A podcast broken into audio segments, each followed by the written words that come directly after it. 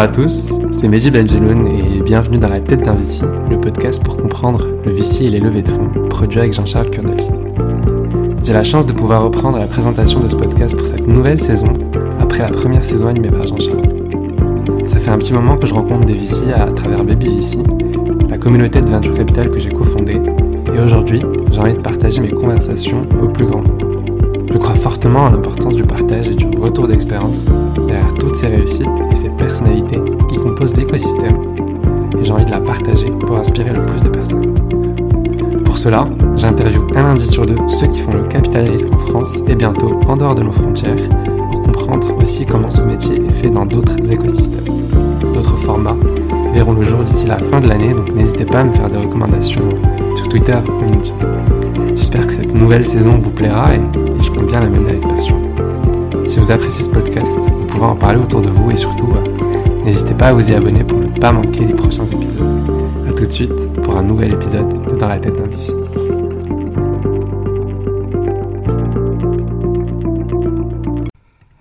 Bonjour à tous et euh, bienvenue dans la deuxième saison du podcast Dans la tête d'un VC.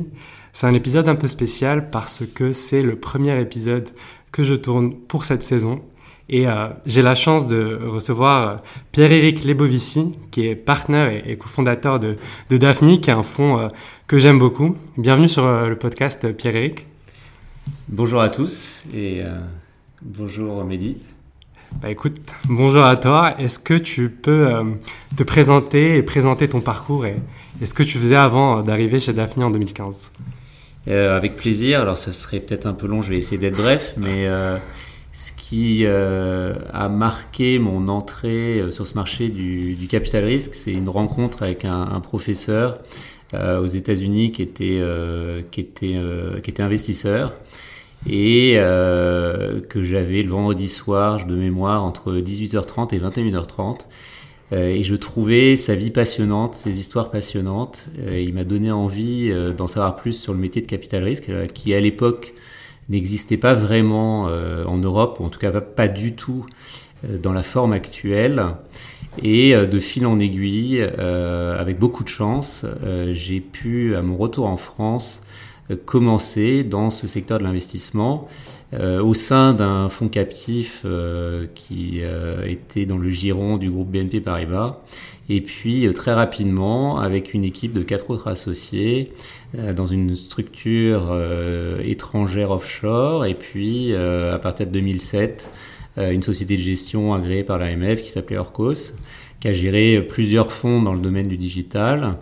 un dernier fonds dans la robotique de service qui s'appelait Revolution Capital et à un moment donné, pour plein de raisons assez personnelles, je me suis dit, avec euh, un de mes associés de Daphne, euh, on va bientôt avoir 40 ans, euh, Pierre-Yves Merschmann.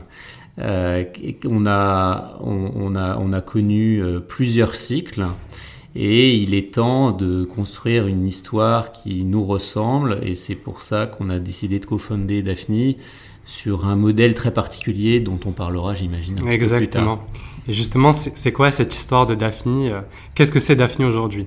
Déjà, quelle est la thèse d'investissement et qu'est-ce que ça représente pour toi, Daphne?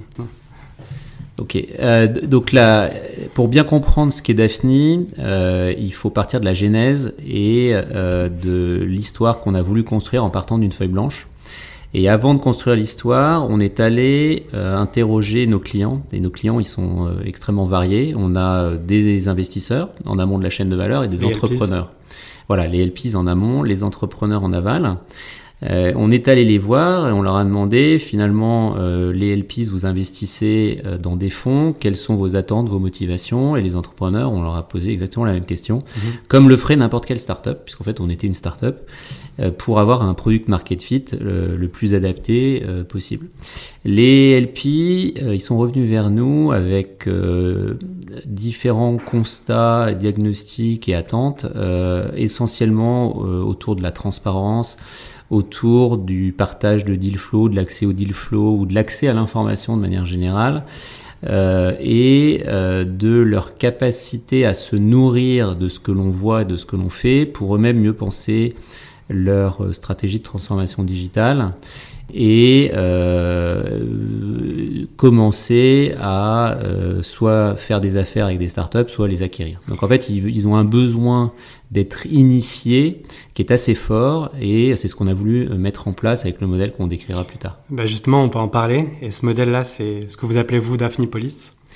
Et justement, ce qui caractérise aussi Daphne, c'est ce modèle de communauté qui est aussi un peu inspiré de, de ce qui se fait aux États-Unis avec Andreessen Horowitz euh, et par d'autres en France aussi notamment.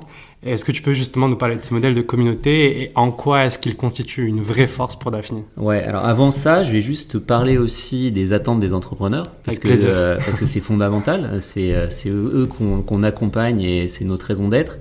Euh, les entrepreneurs, ils avaient des besoins différents plus d'accompagnement, de, support.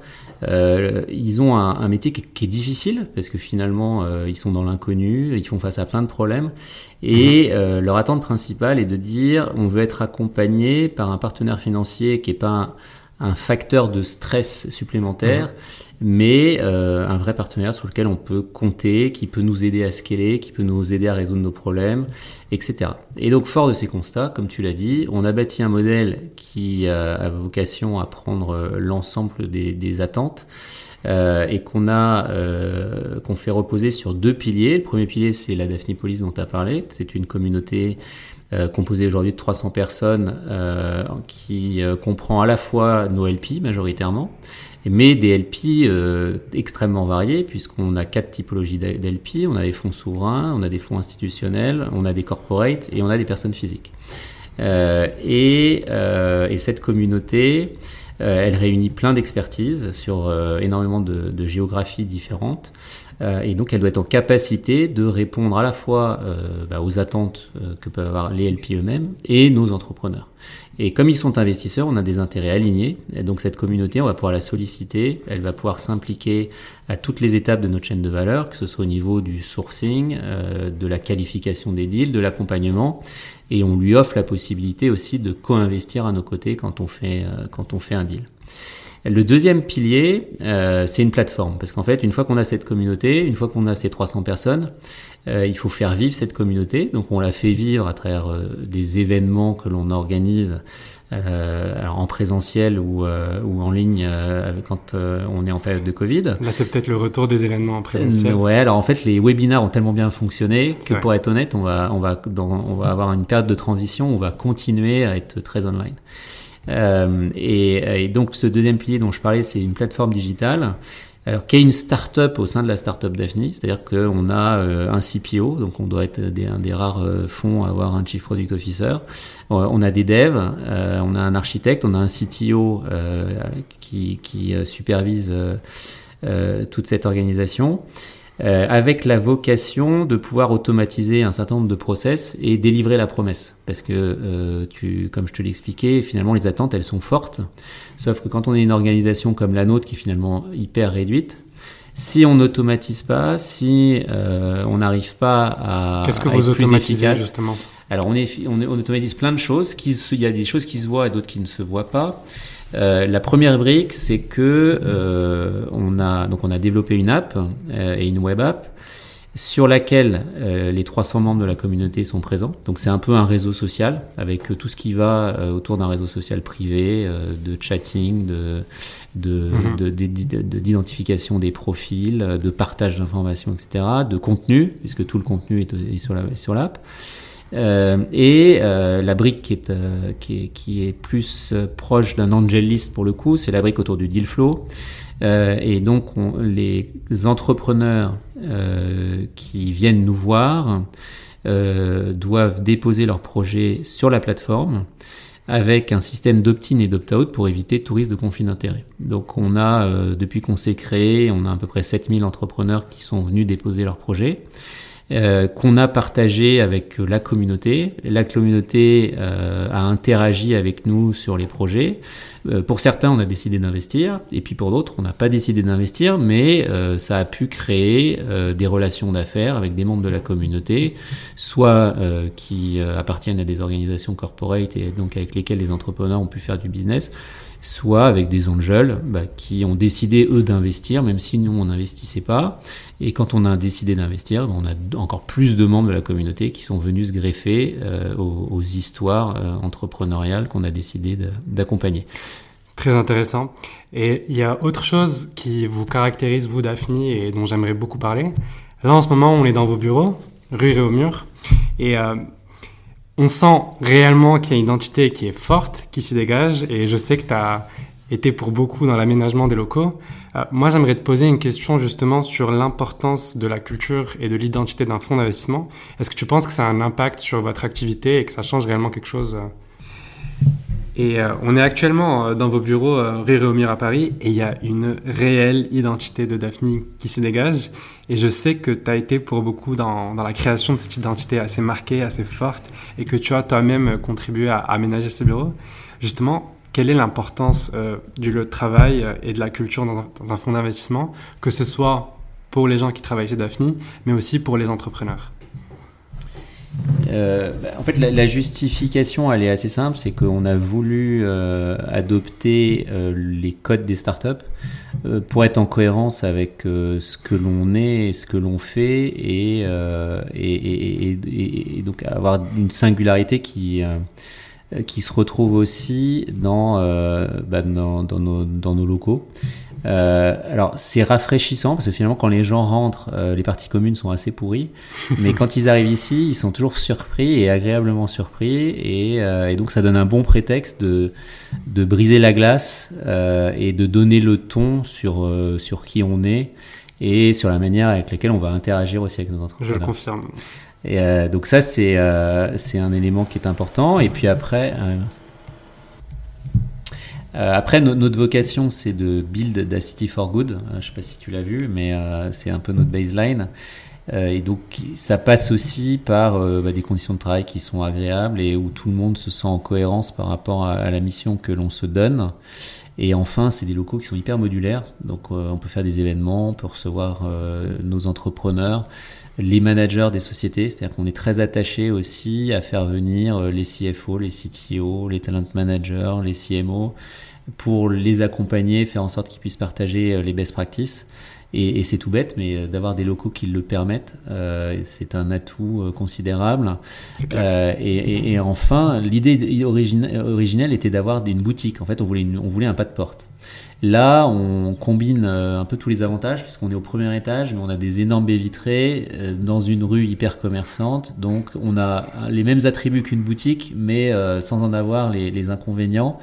Euh, donc on est très bien ici. On est juste euh, au-dessus de la rue Montorgueil à Paris dans le sentier et c'est clair qu'en arrivant en métro c'est la première chose qu'on voit. et, euh, on a même des devantures comme, comme les, les boutiques puisqu'il y a des hauts vents avec, avec notre, notre, marque. Très cool. Et donc c'est important en fait de, de travailler la marque. il y a eu plein d'études et notamment d'universitaires américains qui montre qu'il n'y a pas de pattern dans notre métier, mais il y a une corrélation assez forte entre le branding des fonds et leur performance. Parce que ça a plein de vertus. C'est-à-dire que quand on a euh, une marque, ça veut dire qu'on a accompagné des super projets. Euh, ça veut dire que les entrepreneurs vont venir nous, voir plus naturellement parce qu'ils vont penser à notre marque. Donc les euh, sociétés dans lesquelles on investit vont attirer des talents plus facilement parce que euh, ben, parmi leurs investisseurs, il y aura un fonds avec une marque forte. Donc voilà, c'est certes du marketing, mais il faut voir aussi toutes les vertus que, ça a derrière pour le, plus grand bénéfice des startups. Je vous invite à, aller voir le site de Daphne qui est juste exceptionnel et vous comprendrez tout cet aspect branding dont Pierre-Éric vous parle. Justement, en ce moment, au moment où on enregistre ce podcast, on est mi-juin et on sort d'une période qui est assez compliquée, enfin qui a été assez compliquée pour les startups. Est-ce que euh, tu peux nous décrire rapidement comment cette période s'est passée pour Daphne? Est-ce que tu vois qu'il y a eu euh, plusieurs étapes différentes et surtout euh, quel changement est-ce que tu penses que cette crise elle va entraîner pour les boîtes de votre portfolio et mais aussi dans l'organisation du, travail et dans les interactions entre les différents membres de l'écosystème? C'est une longue question. Ouais, alors je, pense, que c'est assez tôt, mais je peux te répondre sur euh, euh, ce que ça, qu'on a observé. Ce qu'on a observé, c'est que il y a eu le confinement. On a, ça, ça, a permis de, de réaliser qu'on avait des entrepreneurs incroyables, hyper matures, qui ont tous réagi extrêmement rapidement. Euh, en une semaine, ils nous ont tous proposé un mhm. plan euh, Covid. Hein. on a tous eu notre plan euh, Covid. On leur, avait donné, on leur avait donné des guidelines en leur disant bah voilà la crise elle est bien là donc faut pas la sous-estimer et préparons-nous ensemble à, à l'affronter donc au bout d'une semaine ils avaient tous fait ce travail d'analyse et, et de correction des prévisions et ce qui va avec euh, au bout de 15 jours, la quasi-totalité des, sociétés avaient fait valider leur nouveau plan par, par les boards et, euh, le mettaient en œuvre. Euh, pendant toute cette période et encore aujourd'hui, on a organisé énormément de webinars pour que tous les entrepreneurs partagent les best practices et aussi tous les managers. C'est-à-dire qu'on a fait des webinars CTO, on a fait des webinars talent manager, on a fait des webinars CFO, CEO autour à chaque fois de différentes thématiques, euh, les aides, les subventions, euh, les, le chômage partiel, euh, le, les nouvelles formes de leadership, etc. Le remote, qui est un vrai sujet, puisque finalement, plein de sociétés, bon, on en reparlera. Euh, donc une prise de conscience qui est de, des entrepreneurs qui était, qui était vraiment incroyable. Euh, et puis après, bon, une phase de, de mise en œuvre hein, de toutes les décisions qui avaient été prises. Mhm. Et une période de flottement. On a fait un webinar avec 36 euh, CEO, donc de nos portefeuilles existants et anciens, euh, à la sortie euh, du confinement. Une, semaine après, et en fait, il y avait un consensus pour dire que bah, on savait plus, plus, plus personne savait vraiment où il habitait, euh, puisque il, voilà, c'était c'était nouveau, euh, et, et, donc les gens ne savaient pas comment reprendre ou comment se réorganiser.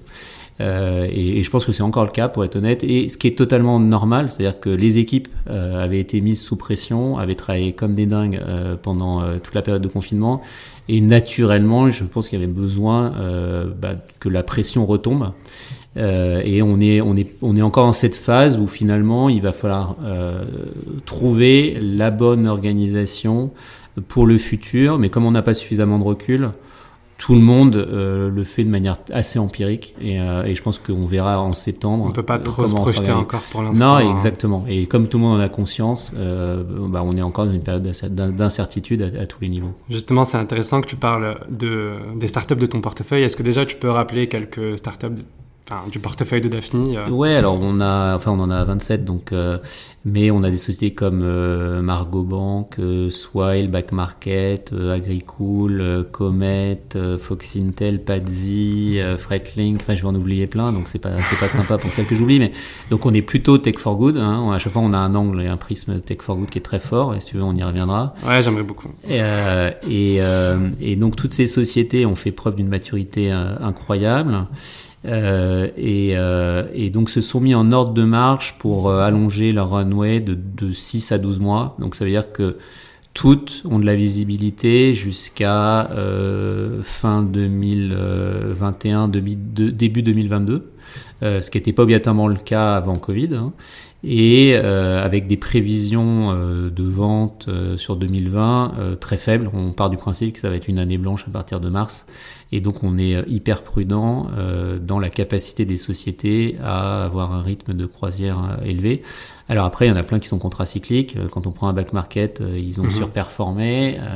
quand on prend un Bendy dans le domaine de la food, c'est la, même chose. Donc évidemment, c'est pas général. On a trois catégories de startups. En fait, on a celles qui sont totalement contracycliques qui sont sur des temps longs. J'ai pas cité des Another Brain, Agricool notamment, qui de toute façon pour qui le Covid ne change pas énormément. Justement, on va parler d'Agricool. on a euh, après on a toutes celles euh, bah, qui ont été euh, qui vont être affectées, qui sont sur des modèles où il risque d'y avoir quelques remises en cause des décisions de certains clients. Et puis il y a toutes les autres qui fonctionnent plutôt super bien et qui au contraire avaient des business models euh, qui était, euh, qui était euh, très positif par rapport au, par rapport au Covid. Justement, enfin, c'est intéressant que tu parles d'Agricool parce que on dit souvent que le, que le, premier deal il est symbolique dans un fonds et Agricool c'était votre premier deal à, chez Daphne. Qu'est-ce qui t'a poussé ce deal et, justement, si on peut parler justement de à quoi correspond symboliquement un premier deal dans un fonds, j'aimerais, et je pense que beaucoup de gens aimeraient beaucoup en savoir plus. Ouais, alors c'est une excellente question parce que là on, est, on, va, on va lancer le nouveau fonds et, et, donc on est en phase où on regarde plein de dossiers de deal flow et on est naturellement influencé par ce premier deal parce que c'est un peu un marqueur. Et euh, donc si on prend Agricool, qui était, le premier deal du, premier fonds qui s'appelle Daphne Purple, le second s'appelle euh, Daphne Yellow, euh, la thèse d'investissement était la suivante. Agricool a vocation à disrupter toute la chaîne de valeur de l'alimentation. C'est-à-dire que de la R&D à, au client final. Et donc la R&D, c'est quels sont les types de fraises et quels sont les plants de fraisiers que je vais faire pousser, euh, comment, donc dans des containers avec euh, une collecte de data euh, qui, que, la, que, la, société génère depuis, depuis 5 ans, et donc une, une, une optimisation du processus de production euh, de cueillette, de distribution mhm. euh, sur, dans les lieux de vente ou, auprès des clients, et, euh, et, au niveau de la, de la consommation aussi, un changement, puisque l'idée est de créer une marque. Or, aujourd'hui, quand on va chez son primeur, on ne sait pas d'où vient la fraise, on ne sait pas d'où vient la tomate, on ne sait pas d'où vient le, sa salade ou, ou, ses arômes. Et, et l'idée d'Agricool est de dire, bah, je vais faire des produits d'excellente qualité, avec une technologie nouvelle, en, circuit court, puisque je vais implanter euh, mes containers, mes fermes à proximité euh, des zones urbaines, euh, en faisant de la qualité, puisque quand on aujourd'hui, quand on mange une fraise, elle a fait 1200 km en moyenne, donc avec, toutes les conséquences que ça a en termes de qualité. Euh, et en ayant la capacité euh, de la tracer. Donc c'est-à-dire que la fraise, typiquement, euh, c'est un produit, c'est un, fruit qui souffre de, des pesticides. Bah là, Agricole, même s'ils ne peuvent pas se revendiquer bio parce qu'ils sont en vertical farming, la production se fait sans pesticides. Donc voilà, en termes de thèse, on avait tous les ingrédients, c'est-à-dire qu'on veut disrupter un énorme marché en répondant à euh, toutes les limites euh, liées au modèle existant. Et la fraise étant euh, un fruit emblématique et le plus compliqué à produire, ils ont commencé par ce qui était le plus difficile. Incroyable. Et justement, je sais que tu es attaché à cette nation de Tech for Good.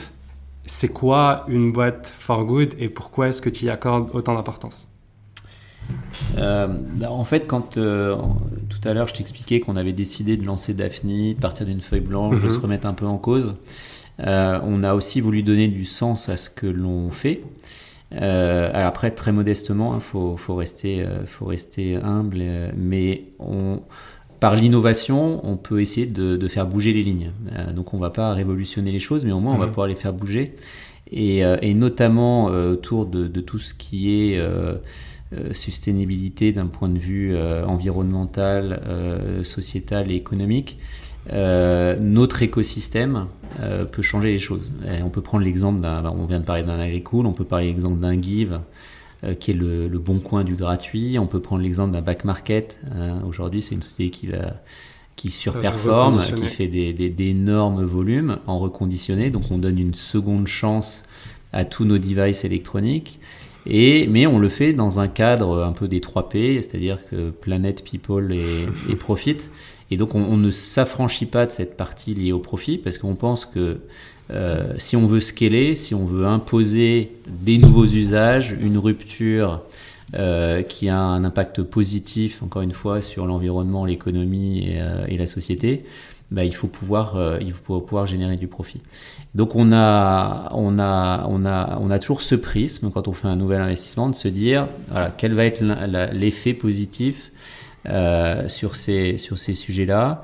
Et aujourd'hui, ça représente un peu plus de 50% de notre portefeuille et l'objectif est d'en fait d'avoir 75% de sujets euh, autour de la tech for good.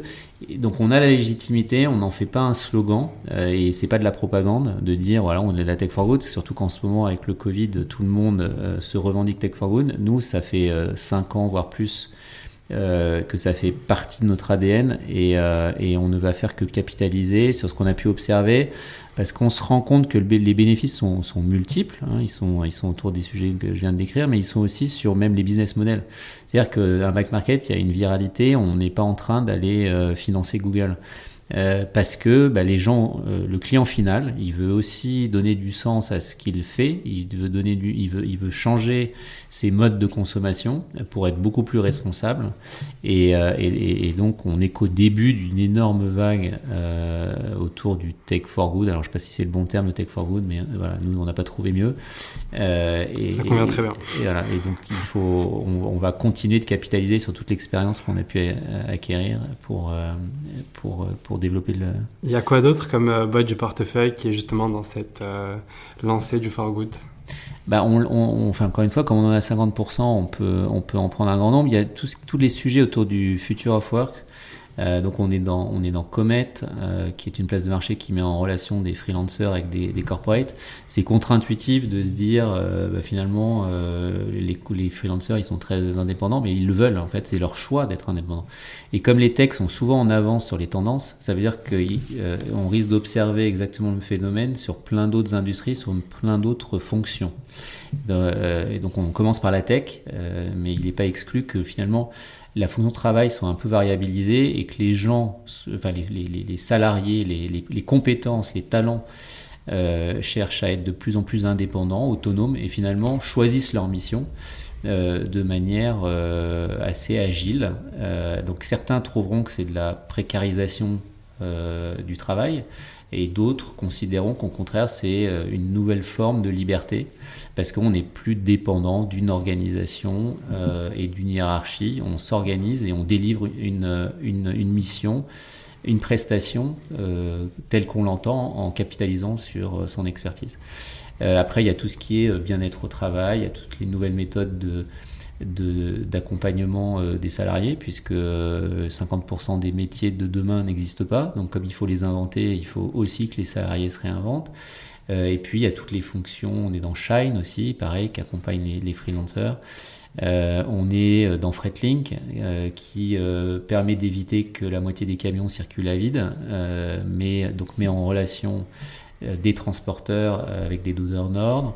On est dans, on, enfin, encore une fois, on en a 28, donc l'idée est de. on pourrait aller, on pourrait discuter pendant très longtemps. Euh, ben justement, enfin, c'est intéressant que tu parles de ça et de tes des startups, de ton portefeuille. Euh, je sais que tu passes beaucoup de temps avec euh, ces startups-là et que tu vois, je me suis un peu renseigné et, on m'a dit que tu, as fait souvent faire venir euh, des gens un peu plus expérimentés dans, ces boîtes-là quand il le fallait. Euh, Qu'est-ce que viennent des gens plus expérimentés faire euh, dans ces startups-là? Quel est le signal qui fait que tu dois... Et, donc justement, moi, ça me fait poser la question de comment tu construis euh, ta relation avec ces entrepreneurs une fois qu'ils sont dans ton portefeuille et, justement, quels sont euh, les points communs que tu retrouves chez tes différents founders et, qu'est-ce que tu adores chez eux? Bah déjà, ils sont entrepreneurs. Donc, à un moment donné, ils ont eu le courage de se dire euh, on va quitter, pour certains, notre confort et on va se lancer dans l'aventure de l'entrepreneuriat. Euh, qui euh, bah, permet à notre économie de rester innovante, euh, de donner des perspectives aux jeunes, parce qu'il faut quand même se rendre compte que notre écosystème, il est passionnant et, et il fait rêver, et à juste titre. et ce sont des gens courageux parce que bah, du jour au lendemain, ils se lancent dans le, dans le grand bain et, et comme nous, ils savent pas où ils vont finalement, hein, puisque on voit les startups, elles pivotent elles, euh, il y a des, leurs plans ne se déroulent jamais euh, comme elles l'ont euh, prédit dans un sens ou dans l'autre. Donc moi, déjà, j'ai un énorme respect et, admiration pour, les entrepreneurs. après, notre, donc notre travail, comme je disais en introduction, c'est d'essayer de, les aider au maximum et, et, de rester toujours bienveillant. et ce qui n'est pas toujours facile parce que parfois on se trompe. Et, on se trompe, mais de manière collective. Et, là, quand on est plus jeune, et je pense que j'étais comme ça euh, il y a quelques années, c'est-à-dire quand on s'est trompé, mais collectivement, on veut faire porter la responsabilité, euh, et généralement aux entrepreneurs, en disant bah, tiens, le projet il, ne se déroule pas comme on, l'avait anticipé. Euh, et c'est de leur faute. Et en fait, c'est pas de leur faute, c'est de notre faute à tous collectivement, bah, soit d'avoir investi dans un projet qui a moins de potentiel ou une équipe qu'on a peut-être surestimée. Donc, faut pas tomber dans ce syndrome où on cherche le responsable. Euh, le responsable, il est, euh, la, responsabilité, elle est, elle est, hyper diluée. Donc, une fois qu'on est dans un projet euh, qui surperforme, il bah, faut l'aider à aller encore plus loin parce que la rentabilité de notre fonds, elle repose sur quelques énormes succès. Des returns, des, fund returners. Et puis après, il y a tous les autres projets où il bah, faut les aider à, dérouler leur plan, même si ça ne sera pas des énormes succès, mais ce sera quand même de très très belles histoires. Et il y a ceux où c'est plus compliqué. Et, euh, donc c'est là où il euh, bah, faut faire de la pédagogie, il euh, faut essayer de rationaliser un maximum de choses. Et, et, de ne pas être censeur, mais encore une fois, le partenaire des échecs et des succès. Et, et c'est toute la, toute, la, toute la difficulté, à la fois la difficulté et l'intérêt de ce métier parce qu'il n'y a pas deux sociétés différentes, il n'y a pas deux entrepreneurs euh, identiques, pardon, euh, et il n'y a pas de pattern. Et au, à la fin de la journée, il y a quand même très peu de règles. Euh, il faut un facteur chance. il faut qu'il y ait des ingrédients réunis à un instant T pour que les sociétés qui sont des succès y arrivent. Justement, ça m'amène à, à, ma prochaine question qui est justement quel est toi ton processus de décision quand un entrepreneur vient te voir euh, Comment est-ce que tu crées tes convictions euh, et, et, comment est-ce que tu peux justifier le choix de dire oui ou non à un entrepreneur? Ouais, alors euh, il y a plein de questions. Et il y en a une à laquelle il est facile de répondre. Ça serait hyper présomptueux de dire la secret sauce, c'est ça. Mm. Donc à la limite, tu sais quoi, il n'y a pas de règle. Après, il y a des thèses d'investissement. Nous, on a une thèse d'investissement. On veut des projets qui ont le potentiel sur le papier d'être des billions de compagnies.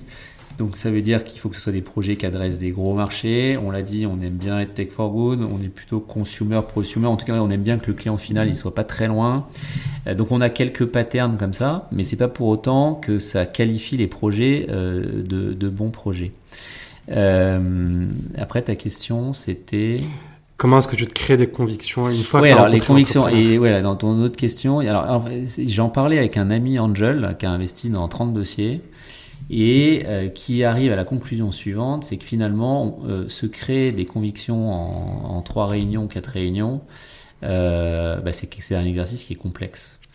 Euh, et, et, c'est exact. Or, en, en, si peu de temps, et même si on fait des due deals, des ref calls et tout ce qui va avec, en très peu de temps, on décide de faire confiance euh, à une équipe euh, sur qui on va miser des millions. Enfin, à la fin de la journée, c'est ça. C'est-à-dire qu'on vient, tu viens nous voir et on te dit, bah tiens, euh, on va te faire un chèque de 5 millions. C'est énorme, c'est déraisonnable, il n'y a, pas de rationnel.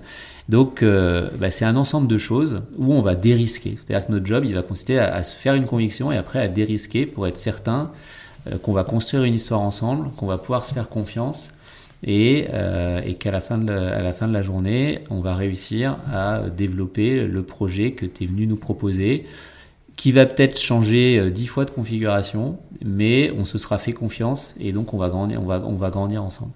Et après, la plus grosse difficulté, encore une fois par rapport à ce que tu disais, c'est que euh, dans euh, tu vois, on a eu 6000 dossiers, on en a fait 28, donc tu fais le ratio. Notre métier, il consiste à dire non en permanence à des gens qui sont exceptionnels. 99% du temps. Et c'est horrible, parce que tu vois, on aimerait accompagner tous les entrepreneurs, c'est le plus beau métier du monde, donc euh, c'est très frustrant de se dire parfois on est obligé de dire non pour plein de raisons, parce que ça rentre pas dans la thèse d'investissement, parce qu'on n'a pas été convaincu, parce que pour plein de, plein, plein, plein de raisons. Mais c'est quand, même, c'est quand même horrible et, euh, et, ça nous met dans une situation, euh, encore une fois, où on, on, peut passer pour des gens qui jugent, mais on juge rien. C'est-à-dire que nous, on a aussi nos propres contraintes, on a aussi nos propres comptes à rendre à nos investisseurs. Et donc, on est obligé de faire des choix. Donc, on ne juge pas, mais on fait des choix. Et on sait qu'on frustre des entrepreneurs, mais nous aussi, on ne le vit pas toujours bien parce qu'il nous arrive de passer à côté d'énormes succès. Euh, et, euh, et, ça, ça fait, partie du, ça fait partie du métier. Justement, vous, vous faites des choix, mais les entrepreneurs aussi font un choix en venant vous voir vous. Qu'est-ce que tu penses qu'ils viennent chercher chez vous et pourquoi est-ce que Daphne, c'est euh, le fond qui les intéresse quand ils viennent vous voir? Oui, ta, question et, ton point est, exact. C'est-à-dire que le paradigme a même complètement changé. C'est-à-dire que les entrepreneurs, ils, choisissent aussi leur, leur, leur, leur, fonds. Et, d'où, euh, nous, tout notre travail sur la proposition de valeur pour faire en sorte que euh, les meilleurs projets, les meilleurs entrepreneurs euh, viennent nous voir et, nous fassent confiance. la, meilleure démonstration de ça, c'est que dans le portefeuille, on a quasiment 40% des sociétés qui ont été montées par des serial entrepreneurs. Euh, donc quand tu prends euh, Loïc Soubéran, euh, Jean-Daniel Guyot, Bruno Maisonnier, Pierre Bonelli, enfin il y en a 40%. Donc tout ça, ce sont des entrepreneurs qu'on a soit accompagnés par le passé, soit qu'on connaissait et qui se sont dit, bah, tiens, j'ai envie de travailler avec Daphne. Et, et, donc c'est le, le, le, le, meilleur gage de, de, de confiance qu'on peut avoir. Euh, après, euh, deuxième élément, il est sur notre proposition de valeur. Encore une fois, on les accompagne. Et puis dans notre mindset, donc encore une fois, l'idée n'est pas d'être des censeurs, mais vraiment d'accompagner les entrepreneurs et d'être à leur côté. Euh, ça peut être par des actions très chirurgicales, comme un suivi beaucoup plus soutenu pendant une période courte ou longue. Mais l'idée est d'avoir une proposition de valeur très forte en s'appuyant à la fois sur, sur l'organisation interne et sur la communauté des 300 euh, d'affinipolitains euh, qui vont intervenir euh, sur des sujets ponctuels ou de manière plus intrusive où typiquement ils vont faire des missions d'accompagnement, ils vont venir au board des sociétés comme board indépendant. On a tous les cas de figure.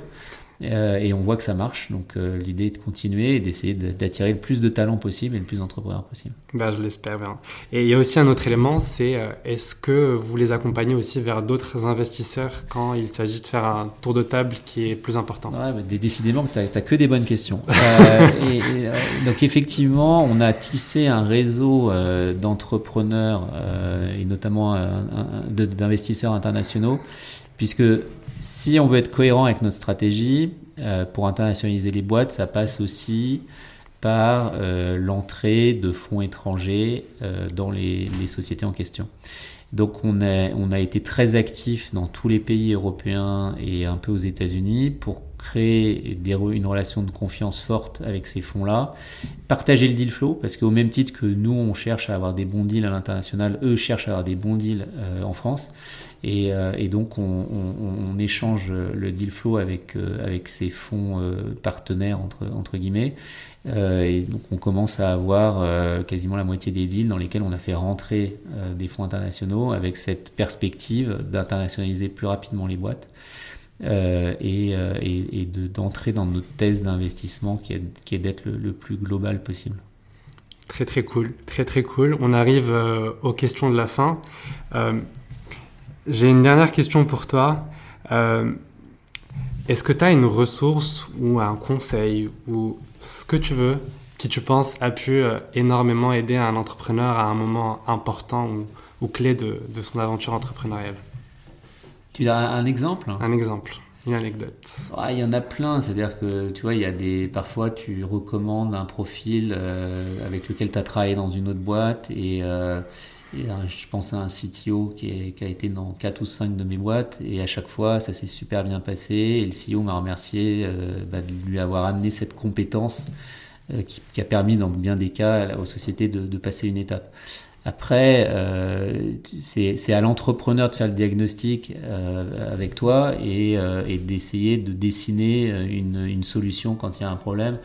Je pense à une société ou un entrepreneur incroyable qui à un moment donné mhm. s'est dit, ben tiens, j'ai j'arrive un peu, pas à la limite de mes compétences, mais, mais j'ai trop de choses. Donc je m'en sors pas tout seul. Comment faut-il faire? Et euh, je lui ai recommandé un, un CEO euh, qui est rentré dans la boîte et euh, les deux forment un tandem exceptionnel et ils sont en train de, de, de, de surperformer sur, sur un marché donné. donc après, ça peut être chiant. Tu vois, je pense à un autre, je l'ai mis en relation avec un euh, une, enfin, un prestataire, mais qui s'est avéré beaucoup plus que ça. Et, euh, et, pareil, euh, ça a permis à la société de, de, passer un cap. Donc il y a plein d'exemples, mais comme on a des intérêts totalement alignés, bah, c'est notre obligation de le faire. Mhm. Et, et, donc on est, on est content quand ça marche. Mais tu vois, il n'y a pas un exemple particulier. tu vois, j'ai une session, quand on est rentré dans, dans MusiWave, alors ça date, mais euh, c'était la boîte montée par Gilles Babinet. Avant même de rentrer, j'avais mis Gilles en relation avec euh, un banquier d'affaires. Et il se trouve que bah, c'est ce banquier d'affaires qui a trouvé l'acquéreur à une valorisation à l'époque qui était, très, élevée, mais qui avait été initié très tôt, puisqu'il était rentré dans la boucle avant même que nous on investisse. Donc c'est aussi ça, être vicié. C'est justement tout ce que tu me racontes. Et justement, chez Daphne, vous vous décrivez comme étant des mutants. C'est quoi être un mutant? Alors ouais, on a on a pour tout, on a même fait venir un sémiologue pour savoir ce que c'était et ça voulait vraiment dire d'être mutant. Donc euh, pour nous être mutant, c'est euh, c'est essayer de faire bouger les lignes et, euh, et se remettre en question. C'est-à-dire que au même titre qu'on demande à nos sociétés d'innover, d'être agiles, de pivoter, on leur enfin on leur demande plein de choses. Et, et, donc nous, on essaie de s'appliquer euh, ce qu'on leur demande de faire. Et ça passe justement par voilà, tous ces points, ne pas avoir de certitude et toujours innover. On a mis la plateforme en place, on a développé, on a, on a monté une communauté. Euh, on fait pas mal euh, de, on a pas mal d'initiatives aussi dans tout ce qui est ESG. On soutient euh, des associations dans le domaine des, mhm. Euh, de la reconversion, ça c'est assez large, la reconversion de prisonniers, euh, de l'aide à des réfugiés en passant par euh, un bateau totalement reconditionné. Enfin voilà, donc on, essaie d'être cohérent avec notre stratégie d'investissement, avec, avec ce que l'on est et le sens qu'on veut donner à, à, notre métier. Et ça passe par cette capacité à se remettre en cause et ce qu'on a résumé par euh, le terme de, mutant. Donc c'est un peu pour dire on est, on est différent, mais on ne se construit pas par opposition. C'est-à-dire que on a, des, a des singularités, elles sont fortes, et on veut capitaliser sur ces singularités euh, bah, pour être meilleur. Bah là, tu me parles de justement cette évolution qu'il y a eu euh, entre le tout début de Daphne et aujourd'hui, entre 2015 et aujourd'hui en 2020. Donc là, on a parlé de l'évolution depuis le début.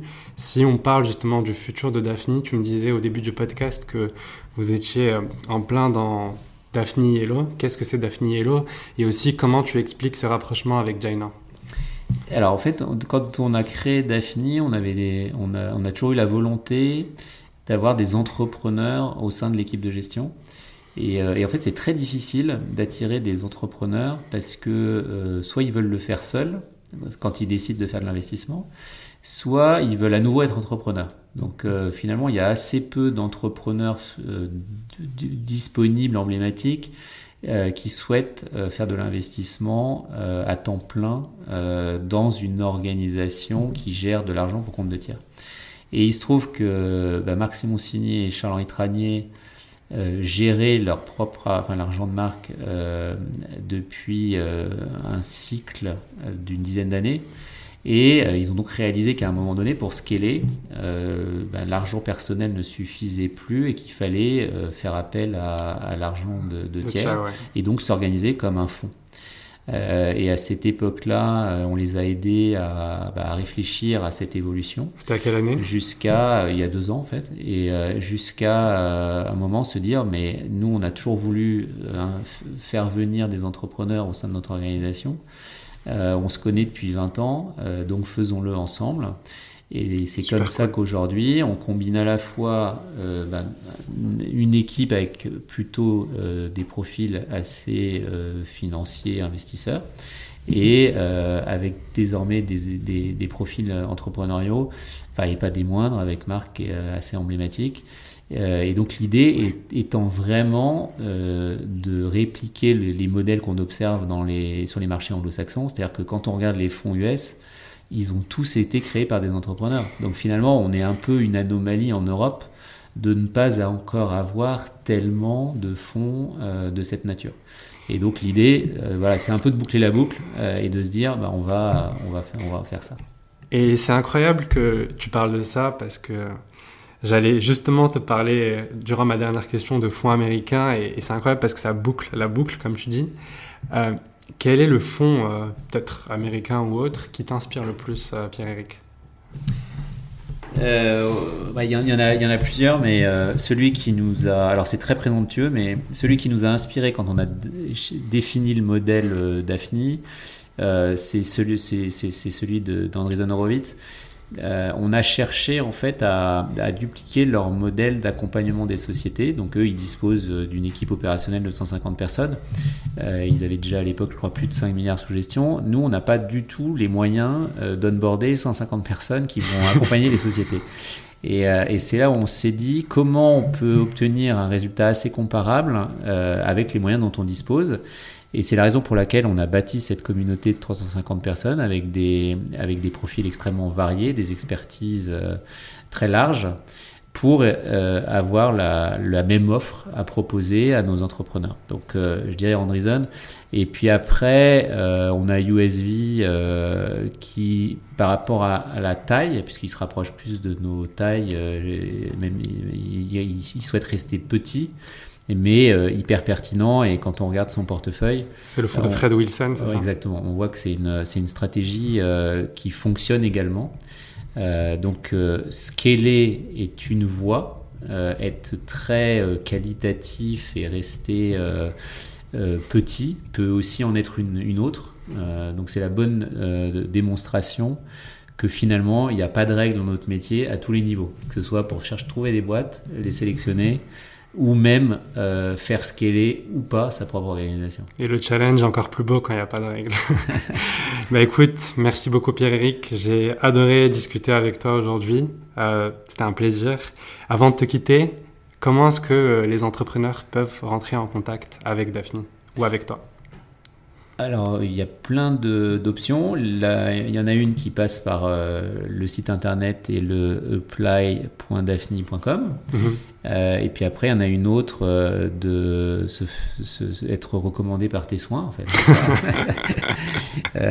non, et, enfin, il y, a, il y, a, plein de prétextes de, de réussir, de, de, de rencontrer des entrepreneurs. Euh, donc à eux d'être inventifs, mais euh, encore une fois, comme on les adore, euh, en théorie, ils doivent réussir à, nous pinguer assez facilement. longue vie à l'écosystème. Merci beaucoup Mehdi, et puis comme c'était ta première, longue vie. Je me rappellerai toujours, ce sera symbolique. Merci Pierre-Éric. Merci.